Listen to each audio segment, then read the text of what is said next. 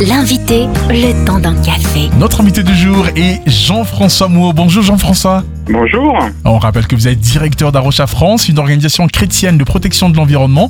Nous allons revenir ensemble sur la COP28 qui aura lieu du 30 novembre au 12 décembre prochain aux Émirats Arabes Unis. Dites-nous Jean-François, quels sont les enjeux de cette prochaine COP?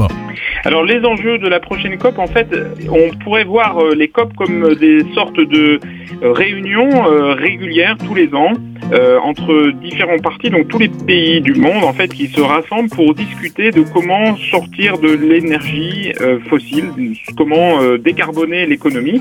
Et donc il faut plutôt voir ça non pas comme une réunion qui a un enjeu particulier, il y a chaque année effectivement peut-être un focus particulier sur un enjeu en particulier, mais vraiment plutôt comme des réunions régulières qui nous amènent à aller dans cette direction d'une décarbonation de la société. Et alors, le sultan Ahmed Al-Jaber a été nommé président de cette COP28. Pourquoi est-ce que cela a défrayé la chronique?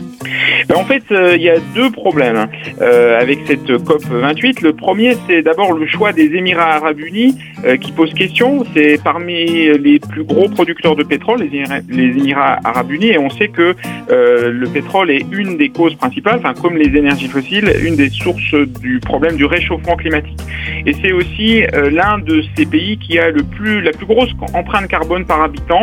Et donc, par ailleurs, on sait aussi que les Émirats arabes unis chaque année, font partie des pays qui œuvrent pour empêcher que les accords euh, sur le climat ne mentionnent par exemple la sortie des énergies fossiles. Deuxième problème, celui du, choix du président de la COP 28, euh, puisque le, sultan euh, Al-Jaber est le patron de la compagnie pétrolière nationale des Émirats arabes unis.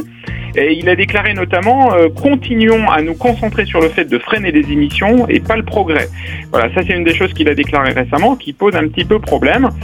Si on met en regard avec euh, ce que disait le secrétaire général des Nations Unies, par exemple, Antonio Guterres, qui estimait récemment qu'on ne peut pas euh, éviter une catastrophe climatique sans mettre fin à la dépendance aux combustibles fossiles. Donc il y a une contradiction entre ce que euh, le futur président de la COP28 pense et les solutions pour réduire le problème du changement climatique.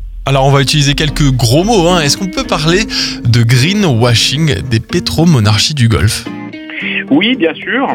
Euh, mais je dirais il y a euh, quelque chose de positif dans le fait que le, greenwashing montre que d'une certaine façon la bataille morale pour le climat elle est gagnée ou elle est en passe d'être gagnée.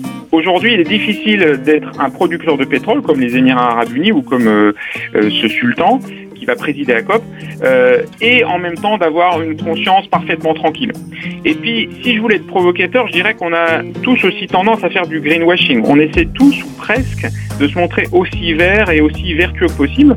Même moi, hein, quand je suis loin du regard et du jugement des autres, j'ai tendance à relâcher mes efforts et à me présenter comme plus vertueux que ce que je suis réellement. Et pour, terminer, je dirais que le greenwashing, c'est de l'hypocrisie. Euh, et la Bible a plein de choses à dire sur notre tendance bien humaine à vouloir nous sauver nous-mêmes par euh, la loi ou par euh, en apparaissant comme étant vert, hein, comme d'une certaine façon les pharisiens dénoncés par Jésus-Christ étaient aussi dans, cette, dans une position d'hypocrisie qui était dénoncée par Jésus.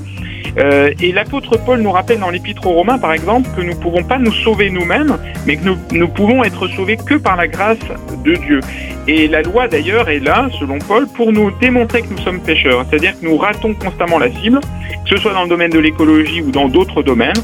Et c'est pour ça que nous avons précisément besoin de Jésus-Christ pour être sauvés plus d'informations sur arrocha.fr. Merci beaucoup Jean-François Mo. Merci Thomas, merci Innocent.